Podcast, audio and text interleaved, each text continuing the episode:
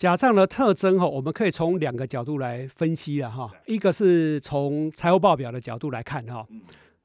其实台湾的甲胄比例不高啦，但是很不幸的，每次一有甲胄就会变成社会事件嘛哈。好，那我跟大家讲哈，台湾的甲胄哈，基本上做甲胄的手法都不是很高明，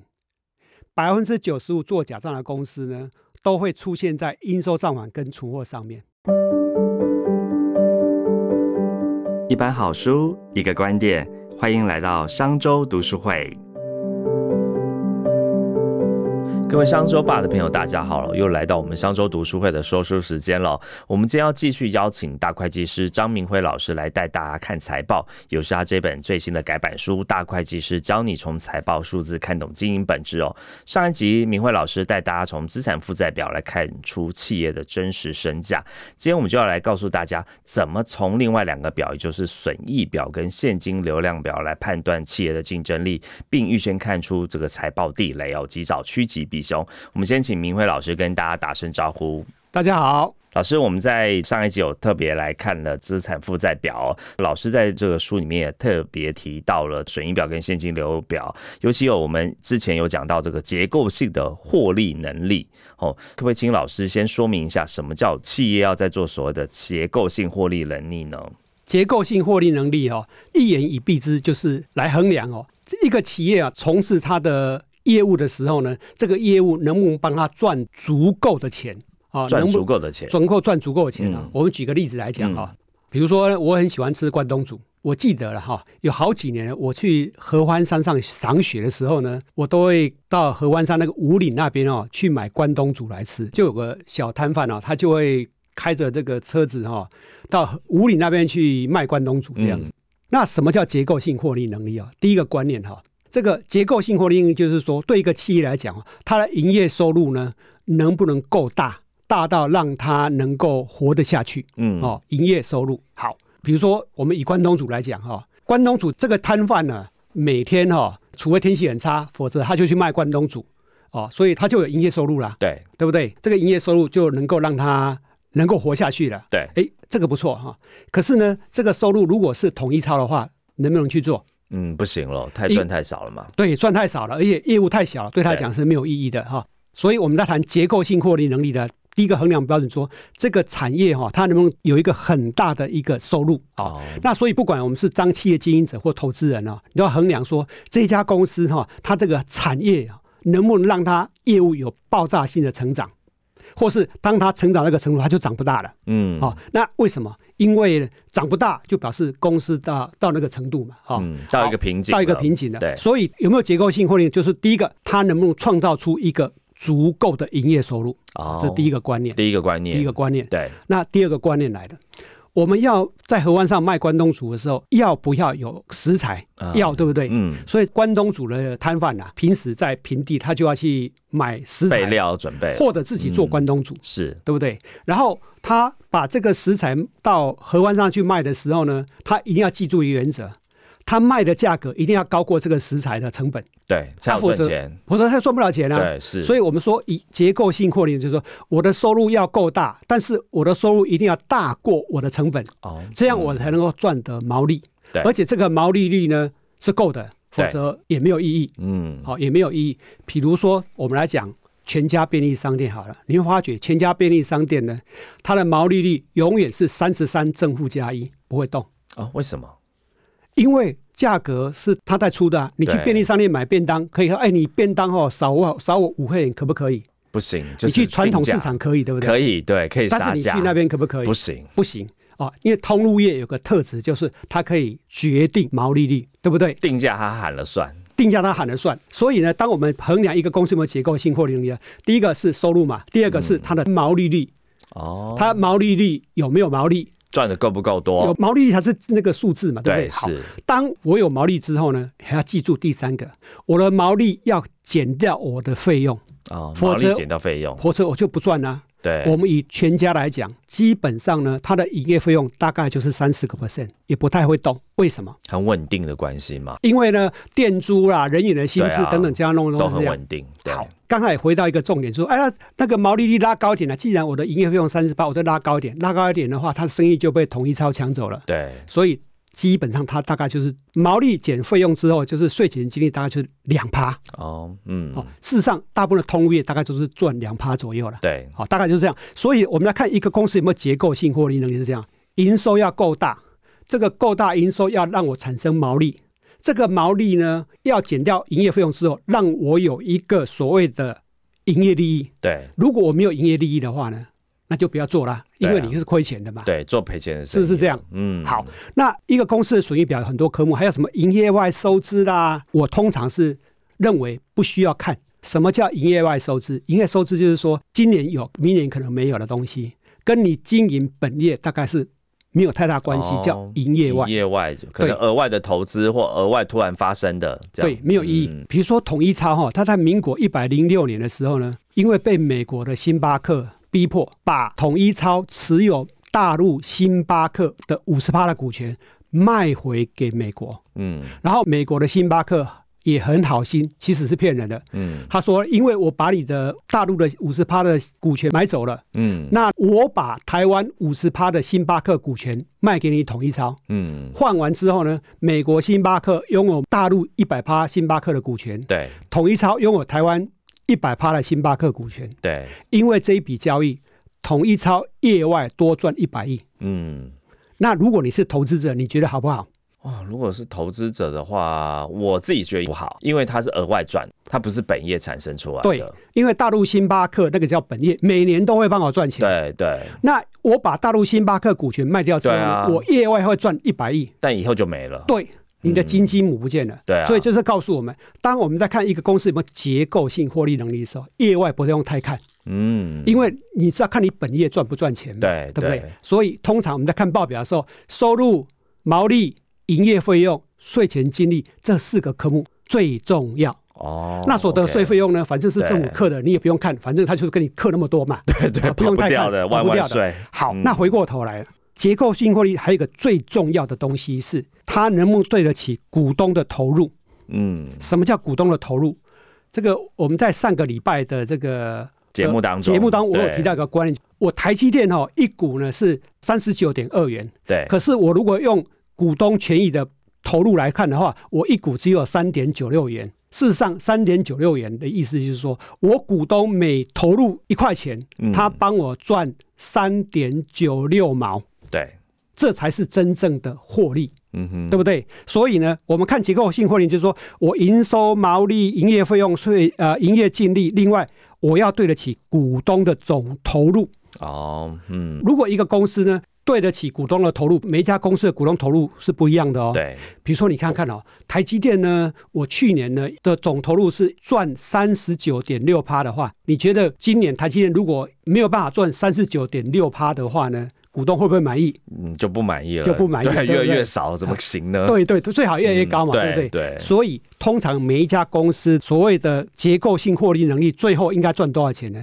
每一种公司是不太一样的，哦，啊也当然可能越高越行好业嘛别不一样了，对，还有跟它过去的绩效有关呐、啊。嗯，嗯，所以什么叫结构性获利能力？嗯主要是这样看。那如果你是投资者的话，你可以根据这样的角度来看呢，这个公司未来会不会做得越好？对，因为营收，如果我的毛利是不变的，营业费用对是不变，我的营收越高，我就未来会赚越多嘛，是不是这样？哦嗯是那如果营收不高，但是我毛利提升了，嗯，那对也很好啊，对不对？那如果这两个没有提升，我营业费用有大幅减少，嗯那也不错啊。那如果是刚好颠倒的话，那就糟糕了。所以我们在损益表当中，真的就可以看到企业，像不管是台积电啊或者是超商，像统一超，其实可以看得出来这一家公司到底在产业内有没有很强的竞争力啦。是，对，对很。明显就可以看得出来这样子。那我接下来想请问老师啊，其实，在财报当中还有一个现金流量表，在书里面有提到，张忠谋在经营台积电，他就有表示说，其实要能够稳定的产生现金流量的公司才是好公司。也就是说，从公司的日常的营运当中呢，要有稳定的现金流来持续投资未来。所以，老师您自己也有提到说，现金流量表是获利品质的照妖镜。没错对哈、现金流量表的意思就是说，我从赚钱这件伟大事业里面，业外的收支都不算的话，我每年哦，从我的本业能够赚取多少的现金，对，哦，就是现金流量表最重要的因素。就是我们看现金流量表，要看说我从营业活动里面每年能够赚取多少现金。嗯，那什么叫最好的？就说你的血不要一下子太高，一下子太低，那样不好。对不所以对，不是赚越多越好，暴增。暴增暴跌哈。如果你每年都一直增加，那当然是最好嗯对的。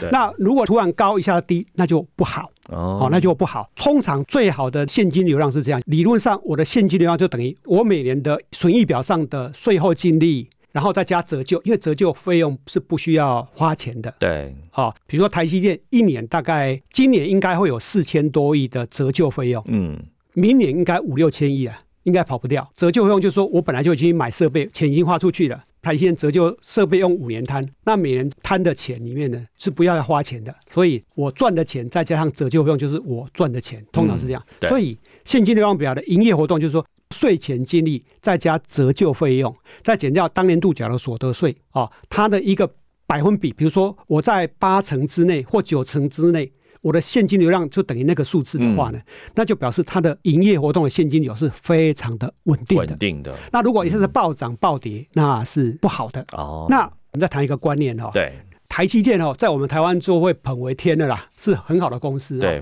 护可是国神山可是你会发觉一件事啊，在美国呢，台积电的本益比是很低的。哦，为什么？台积电的本益比呢，我看去年的数字哦，比苹果低，比 AMD 低，比亚马逊低，仅高于高通， OK，其他都低嗯啊。为什么会低？因为台积电的自由现金流量是不高的。嗯哼什么叫自由现金流量？哈，嗯从现金流量表主要很一个目的，要推算出自由现金流量。自由现金流量就是说，哈，我公司从营业活动赚得的现金啊，对减掉我的资本支出，就等于我的自由现金流量。对什么叫资本支出？我企业要经营的时候呢，我每年都要花一些钱，比如说台积电，我一定要花很多钱去建厂房、对买设备。对那台积电去年花了一兆去建厂房买设备，我赚一兆多，但是花一兆去建厂买设备，剩下的钱就是我的现金流量减掉我的资本支出之后的对钱，就是要自由现金。对自由现金流量可以干什么？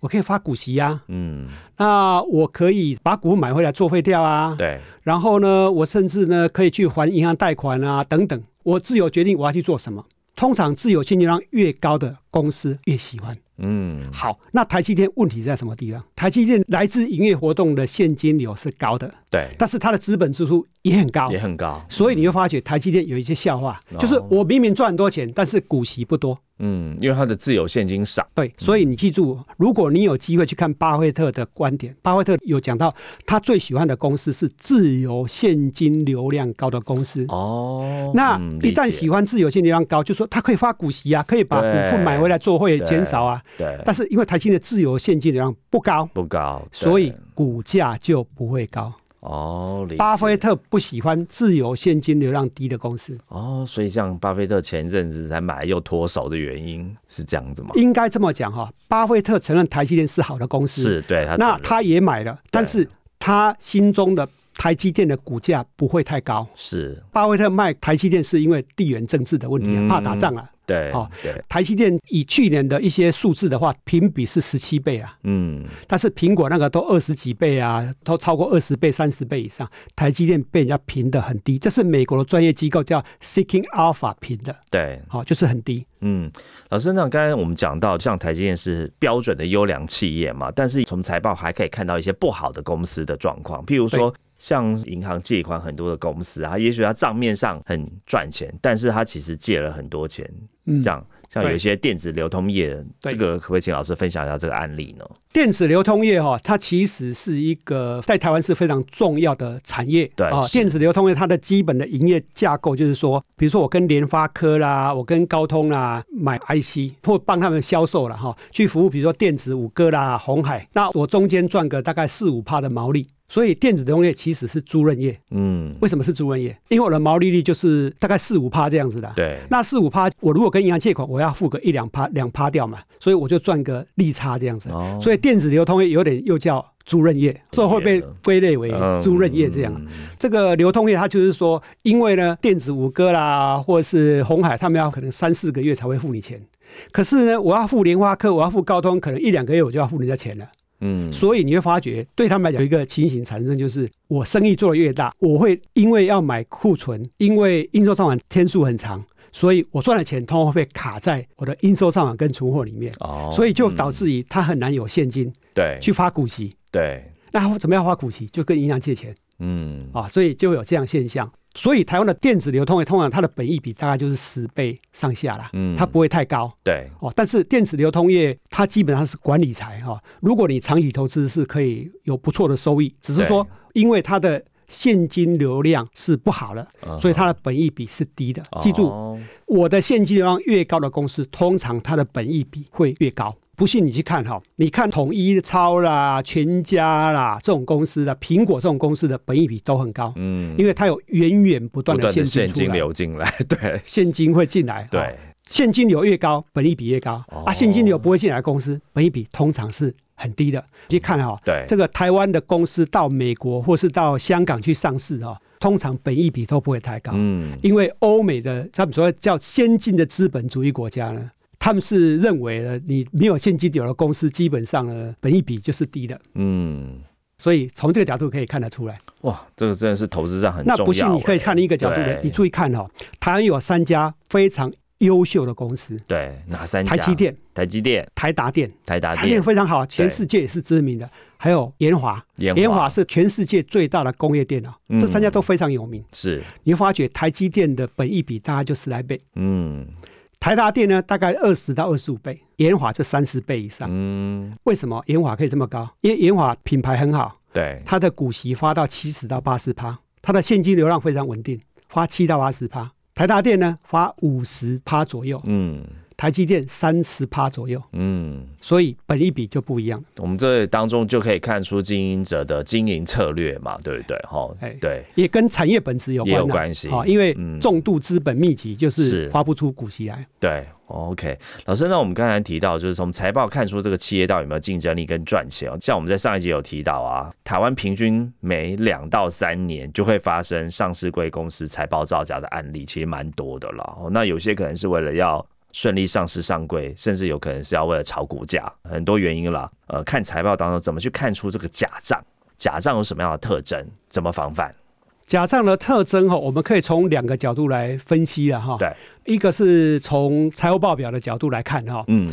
其实台湾的假账比例不高啦，但是嗯很不幸的，每次一有假账就会变成社会事件嘛哈。对好，那我跟大家讲哈，台湾的做假账的手法都不是很高明，百分之九十五做假账的公司呢，都会出现在应收账款跟存货上面。哦，应为什收么账款跟存货上对面这两个，因为做假账的公司啊、哦，它会有个特质哦，做假账的目的要干什么？要炒股票嘛，对不然他干嘛做假账？对，所以呢，一个要做假账的公司呢，我要把股价炒高的话，我一定要把我的 EPS 拉高。嗯那，EPS 要拉高。问题嗯我要把 EPS 拉高的话呢，回到结构性获利能力，我要么把营业费用降低，要么把我的毛利提高，对或者营业收入提高。对毛利提高，投资人不了解，对营业费用降低很难，因为每公司每天都要花这个钱。对，所以做假账哦，要把 EPS 拉高，表面上数字看起来最合理，就是我把营收拉高。嗯当我把营收拉高之后呢，台湾有个规定，每个月次月十号前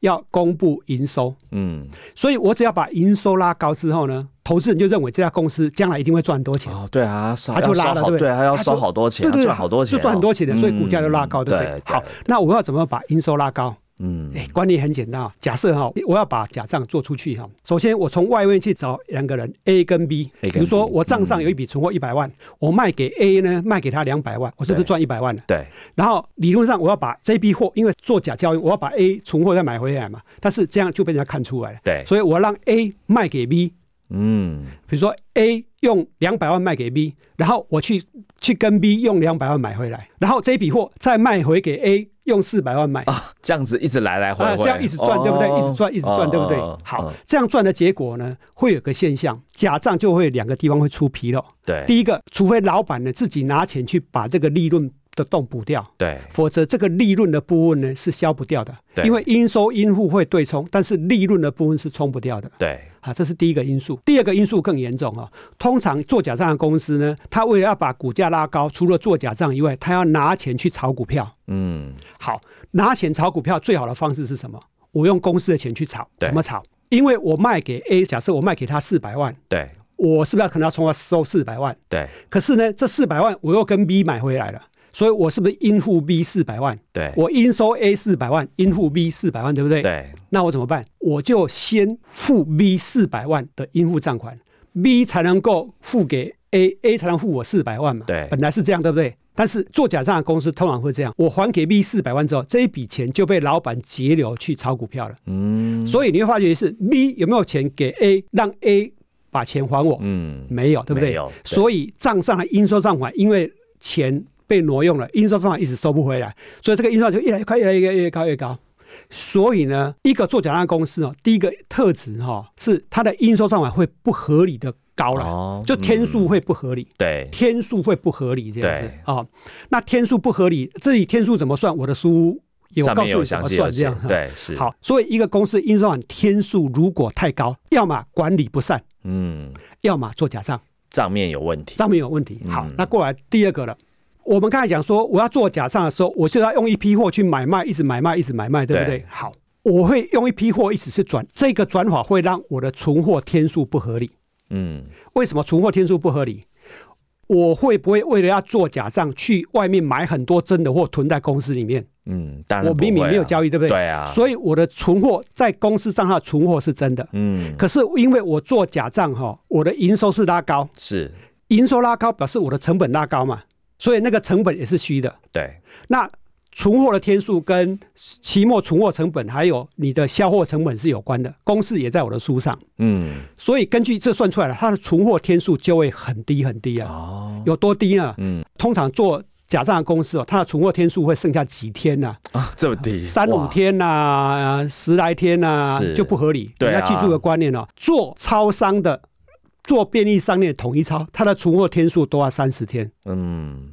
所以啊上市公司的存货不会只有几天的啦，对，几天的呢，除非你是你是养鸡生鸡蛋的，对，有那个新鲜时效性嗯对的，，否则天数不可能是来个几天的这样子。啊嗯所以哈、告诉你，台湾百分之九十五做假账的公司，就是应收账款天数不合理的高，嗯或者是存货不合理的低，这百分之九十五。 OK，那另外百分之五呢，可能是在存货不合理的高，对，或者是我账上买了一堆不动产厂房跟设备，因为那是假的，根本没有买。对好、它会转到那边去，大概是这样。所以哦结论、嗯通常化应收账跟存货不合理，大概就就就可以抓到是，就可以抓到了对，这个财务报表有很大的问题了。哇，对所以真的从这几个地方都可以看出投资上面的争议哦。那像刚刚老师提到做假账的特征以外啊，那我们还没有什么可以从财报上再看到让投资人可以快速避雷的一些诀窍呢？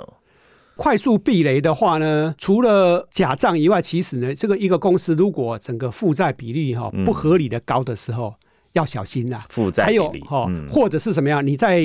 呃，不是财务报表的问题，就是说，是当你听到一家公司呢，哦在这个产业大家都不好的时候，有一家公司比别人好，嗯嗯，，那就是很怪了。就嗯大环境不好，为什么你比别人好？哦除非他有一个说得出而且非常合理的，否则就是的不理，由，否则就是嗯不合理的。对，哎是那可以从财报上看到一些相关的经营的问题吗？看得出来吗？呃，财报上呢可以看出大部分公司经营的问题。哦，这这怎么说呢？比如是说我刚才讲应收账跟存货天数，是大概可以看出公司的管理力度。 OK 管理力度嗯哦，那你从一个公司的转投资，你可以看出这个老板经营的理念是什么。嗯，你从公司的我们说啊，现金、应收账款、存货跟不动产跟设备以外的科目的占公司的百分比，有时候我们看出这个老板有没有追求卓越。哦，因为追求卓越的老板呢，通常那些不能帮公司赚钱的科目的金额越少越好，不可能是零对，哦，但是越少越好，越少越好因为他想办法把它去变现掉。哦对，所以从这个地方我们是可以看得出来，这个老板他的理念啊，他的有没有追求卓越啦、哦，还有他有没有管理力度，我们可以嗯事实上是看得出来的这样子。是哦，原来真的从财报上可以看到很多东西耶。就不只是我们看到账面上的数字，嗯其实很多不管是投资或者在经营管理上面很多的细微的细节都看得到。是的，是所以这本书的目的就是希望这个读者呢，能够借由这本书的指引，对能够培养自己看报表的敏感度。嗯，为什么？什么叫敏感度啊？事实上，甚至很多人读会计的人呢，你叫他看报表，他也看不出所以然来。对因为他欠缺产业知识，欠缺啊、一般在看报表的一个实际案例的经验，对所以他没有这个敏感度。那这本书的主要目的就是透过我这样的分析，去培养读者看报表的敏感度，你能够看出一些端倪来。是好嗯，所以老师这一本大会计师教你从财报数字看懂经营本质，我们这一次出的是一个全新改版，不管是数字还有案例，老师都很用心的重新改了嘛。对 OK，好，财务报表透露出的讯息真的蛮多的哦。所以我们这次从老师的呃分享当中看到，账面数字不是只有赚钱就好，更重要是要看出隐藏在数字背后的真正意义哦。谢谢明慧老师用这么多的知名企业的财报来分析哦，让大家对财报数字更有感。那这次呢，除了新书有更多更新的财报数字以外呢，老师很用心的更新了案例哦，更提出更多不同的观点，欢迎大家一起来阅读这本《大会计师教你从财报数字看懂经营本质》。那另外，明慧老师也因为新书改版，在我们出版社的要求下，我们只开了一般限量的实体课版哦，但你看财报数字有感觉，因为是限量，所以上课名额有限，也欢迎听众朋友报名，请看节目下方的资讯连接。如果是使用 Apple p o c k e t 收听的朋友呢，也欢迎到评论区留下五星好评跟您的感想。我们下次见，谢谢明辉老师，谢谢，哎拜拜拜拜。商周读书会集结《商业周刊》出版的好书选读，邀请您订阅 Podcast《商周吧》，或是按赞追踪 FB 粉丝团“商周读书会”，掌握最新出版讯息。